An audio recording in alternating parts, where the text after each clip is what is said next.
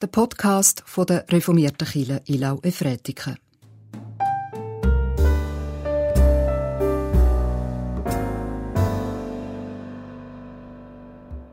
Die der Geist Gottes treibt, die sind Gottes Kinder. Heißt im Römerbrief im achten Kapitel, der 14. Vers. Das ist der Wochenspruch für die neue Woche vom 10. Januar im Jahr 2021. Mein Name ist David Scherler. Wir feiern zusammen Gottesdienst im Namen von Gott dem Vater, dem Sohn Jesus Christus und dem Heiligen Geist. Der Podcast ist nur ein kurzer Beitrag, eine Predigt, ein Gebet, ein paar Mitteilungen und ein Segen und du bist eingeladen, Gott Raum zu geben und das zu nutzen, zum selber Gottesdienst zu feiern und zum beliebig erweitern. Der Predigtext stammt aus dem 14. Kapitel vom Matthäus Evangelium ab dem 22. Vers. Es ist die Speisung von den 5000, wo gerade hinter uns liegt. Und jetzt tut Jesus die Jünger entlassen, sie sollen mit dem Boot übers Wasser fahren. Und er tut dort Menschenmenge entlassen, sie mit Einsamkeit auf einen Berg aufzusteigen. Gleich darauf drängte er seine Jünger, ins Boot zu steigen und ihm ans andere Ufer vorauszufahren, während er die Leute entlasse. Und als er die Leute entlassen hatte, stieg er auf den Berg, um ungestört zu beten. Am Abend war er allein dort. Das Boot aber war schon viele Stadien vom Land entfernt, als es von den Wellen hart bedrängt wurde, denn der Wind stand ihnen entgegen. In der vierten Nachtwache kam er zu ihnen, er ging über den See. Als die Jünger ihn auf dem See gehen sahen, erschraken sie, weil sie meinten, es sei ein Gespenst, und sie schrien vor Angst. Sogleich aber redete Jesus mit ihnen, Seid getrost, ich bin es, fürchtet euch nicht. Petrus aber entgegnete ihm, Herr, wenn du es bist, so heiße mich über das Wasser zu dir kommen. Er sprach, Komm. Da stieg Petrus aus dem Boot, und er konnte auf dem Wasser gehen und ging auf Jesus zu. Als er aber den Wind spürte, fürchtete er sich, und als er zu sinken begann, schrie er, Herr, rette mich. Sogleich streckte Jesus seine Hand aus, hielt ihn fest, und er sagte zu ihm, du Kleingläubiger, warum hast du gezweifelt? Und als sie ins Boot stiegen, legte sich der Wind. Die aber im Boot waren, fielen vor ihm nieder und sagten, ja, du bist wirklich Gottes Sohn. Und sie fuhren über den See und gingen in Genezareth an Land. Und als die Leute an jenem Ort ihn erkannten, schickten sie in die ganze Umgebung, und man brachte alle Kranken zu ihm. Wort aus dem Matthäusevangelium im 14. Kapitel. Warum schickt Jesus die Jünger alleine voraus? Weil der Herodes der Johannes der Täufer geköpft hat. Wo Jesus das gehört hat, da hat er sich mit einem Boot an einen einsamen Ort zurückgezogen. Er hat allein sein. Er hat zur Ruhe kommen. Er hat regenerieren. Und wie? Er hat beten und Gemeinschaft haben mit Gott, seinem Vater im Himmel. Ich nehme an, er war traurig, er war vielleicht auch wütig auf Herodes. Und er hat Gemeinschaft mit seinem Vater verbringen und dort wieder zur inneren Ruhe kommen. Aber das war nicht möglich, weil an diesem vermeintlich einsamen Ort ist eine grosse Volksmenge zu ihm gekommen und er hat sich über sie verbarmt und er hat bis zum Abend die Kranken geheilt und er hat ihnen auch noch zu essen gegeben. Brotvermehrung, die Speisung den 5000. Und dann hat er die Jünger in einem Boot vorausgeschickt ans andere Ufer und er hat auch die Volksmenge weggeschickt. Und dann ist er alleine auf einen Berg gestiegen zum Betten. Und jetzt ist die ersehnte Gemeinschaft mit seinem Vater endlich gekommen. Es ist wie eine Tankstelle, wie eine Zapfsäule. Mit Gott Zeit zu verbringen. Es ist aber ein Wort, wo man nicht so ganz passt mit dieser Zapfsäule, weil die Gemeinschaft, die beruht auf Gegenseitigkeit. Es ist auch Gemeinschaft für Gott selber. Dieser Gemeinschaft hat Jesus wieder Kraft schöpfen. Wo tust du Kraft schöpfen? Woher tust du dich zurückziehen? Gibt es einen guten Ort, wo du Gemeinschaft hast? Das könntest andere fragen und könntest auch selber erzählen, wie das, das du machst und so andere ermutigen. Du dich auch regelmässig zurückziehen wie Jesus. Und wenn es eines besonders streng ist, du auch vorausschauen, wo die nächste Möglichkeit ist, wo du dich kannst zurückziehen Jesus, Jesus tut sich nicht völlig verausgaben. Er tut sich nicht ganz entleeren. Er tut sich noch nicht aufopfern. Die Kreuzigung, die kommt erst noch. Jesus hat den Jüngern eine schwierige Aufgabe gegeben. Es ist in den frühen Morgenstunden irgendwann zwischen dem 3 und dem 6 am Morgen und sie sind noch immer unterwegs auf dem See Genezareth. Sie haben starke Wellen, sie haben Gegenwind. Jetzt ist es nicht mehr eine interessante Herausforderung über den See gekommen. Sie würden nicht mehr von einer Challenge reden, sondern es ist einfach nur noch mühsam. Es ist zum über kotzen. Und es gibt keine Möglichkeit, zum können auszusteigen und die ganze Situation abzubrechen. Und dabei haben wir da keine Segelamateure vor uns. Es hat Berufsfischer unter den Jüngern. Und sie sitzen alle im gleichen Boot und in dem Moment teilen sie nicht die Hoffnung, sondern sie teilen die Angst. Dabei sind es doch fromme Männer. Wir erfahren nicht von Matthäus, ob die Jünger in dem Moment an Gott denkt haben oder an Jesus. Er berichtet uns, dass sie in die aufgewühlte See schauen, dass das Land weit weg ist, dass es grosse Wellen hat, einen harten Gegenwind, das ist es, was ihren Kopf füllt, was sie ganz in Anspruch nimmt. Wo erlebst du Gegenwind? Eine tosende See. Wo erlebst du, dass deine Gedanken haltlos hin und her geschlagen werden? Was ist es bei dir, wo dich vom sicheren Boden vortreibt? Wir haben auf dem Rebbock oben in der Kirche eine Angstwand, wo man dürfen nachlesen was das andere Menschen tut ängstigen und beschäftigen und wo man auch selber notieren kann, was einem Angst macht. Endlich kommt Jesus, der Retter, der Erlöser, der Herr, und er geht über Wasser. Aber die Jünger freuen sich überhaupt nicht, sie verschrecken, sie schreien vor Angst. Ja, Jesus ist nicht wie eine Leuchtreklame angeschrieben, dass da die Hilfe kommt und die Rettung. Er muss sie beruhigen. Habt Mut, ich bin's, fürchtet euch nicht.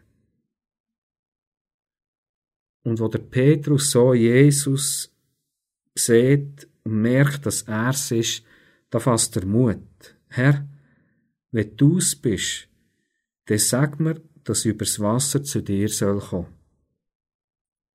Und es funktioniert.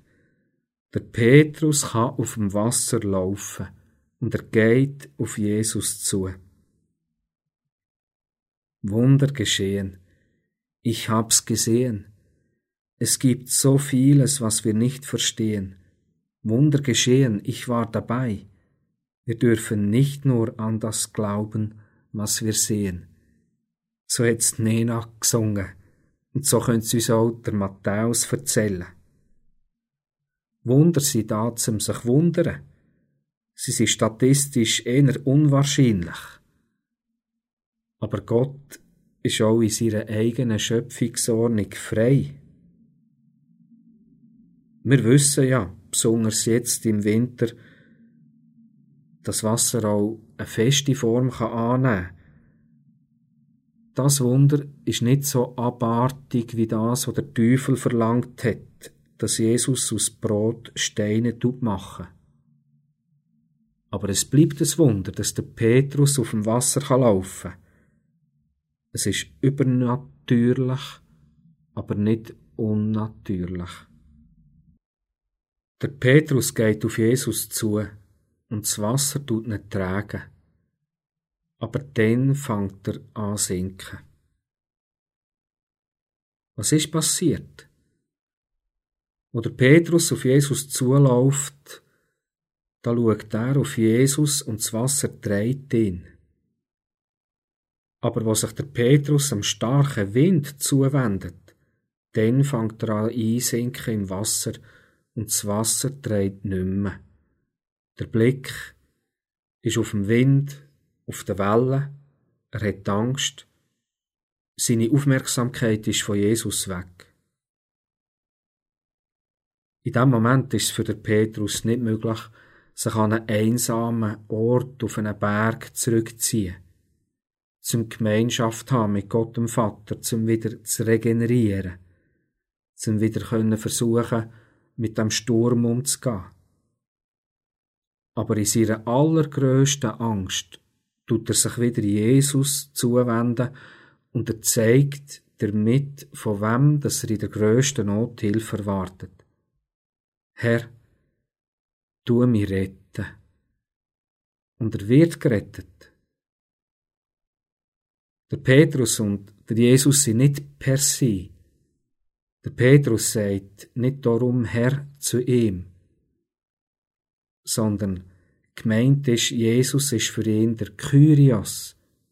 Er ist Gott, er ist ein König, er ist göttlich für ihn. Und tatsächlich wird er gerettet.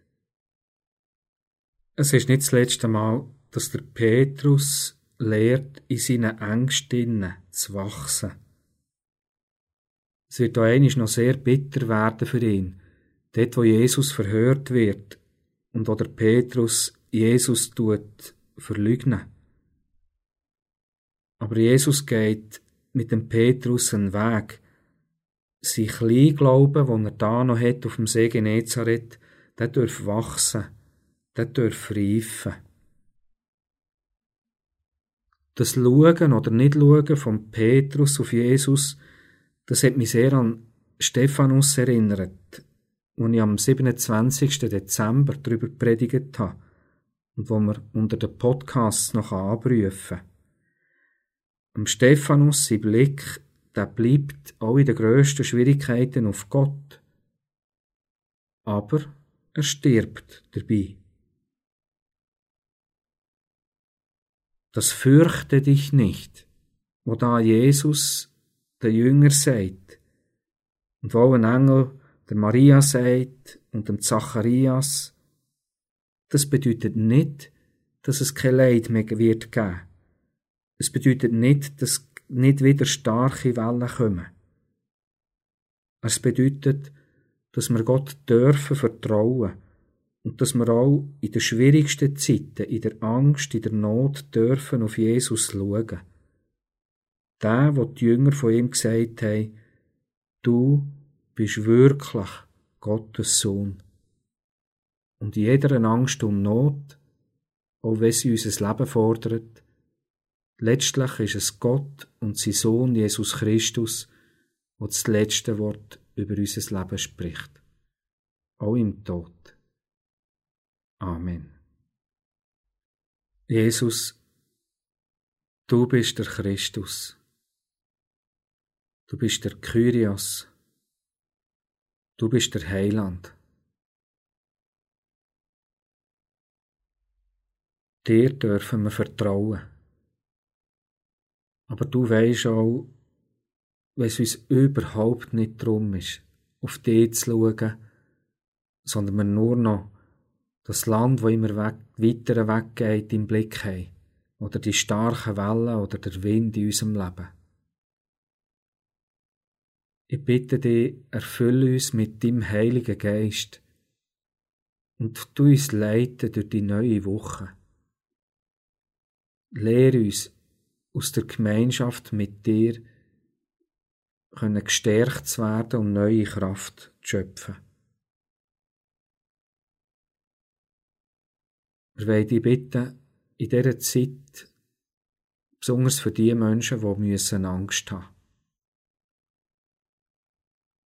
Wir bitten dich, erfülle sie mit deinem Trost, mit deiner Zuversicht. Ruf nicht zu, fürchte dich nicht. Heiland, wir bitten dich für alle Kranken in unseren Häusern, Heim und Spitälern,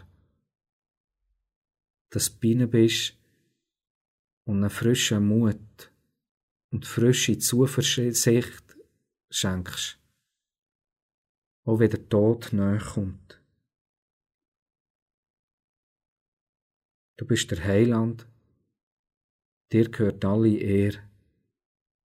Die loben wir und die bitten wir bis mit uns in dieser neuen Woche. Amen.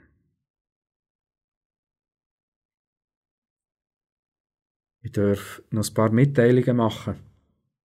Wir haben das Jahr das Leitthema Mut. Mut und was er mit uns tut. Und darum ist im Januar auf dem Rebbock oben in der Kirche eine Angstwand aufgestellt, weil wir wollen zuerst der Angst Raum geben und sie nicht verdrängen oder unterdrücken, sondern zuerst schauen, warum braucht es überhaupt Mut. Alle sind eingeladen, daran teilzunehmen und sich zu informieren, auch auf unserer Webseite. Ich werde speziell noch auf das Feiern mit den Kleinen hinweisen, wo in der reformierten Kirche Ilnau stattfindet, am Samstag, am 23. Januar, am Abend um 5 Uhr.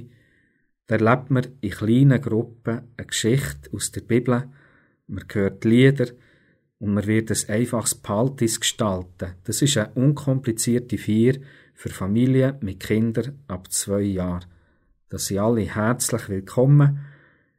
Monika Etter ist froh um eine Anmeldung, damit sie das mit den nötigen Schutzmaßnahmen kann koordinieren kann. Herzliche Einladung. Jan Petrus, der hat noch ein bisschen Glauben gehabt. Aber Jesus ist mit einen Weg gegangen, sein Glauben hat dürfen reifen. Wir wollen in unserer Kirchengemeinde auch eine Gelegenheit geben, dass Glauben reifen kann und zwar mit dem Glaubenskurs mit dem Alpha Life, wo ab Mitte März von diesem Jahr stattfinden wird. Auch da kannst du dich über die Webseite informieren. Wir wollen um Gottes Segen bitten. Es segne uns und behüte uns, der ewige und barmherzige Gott, der Vater, der Sohn und der Heilige Geist. Amen.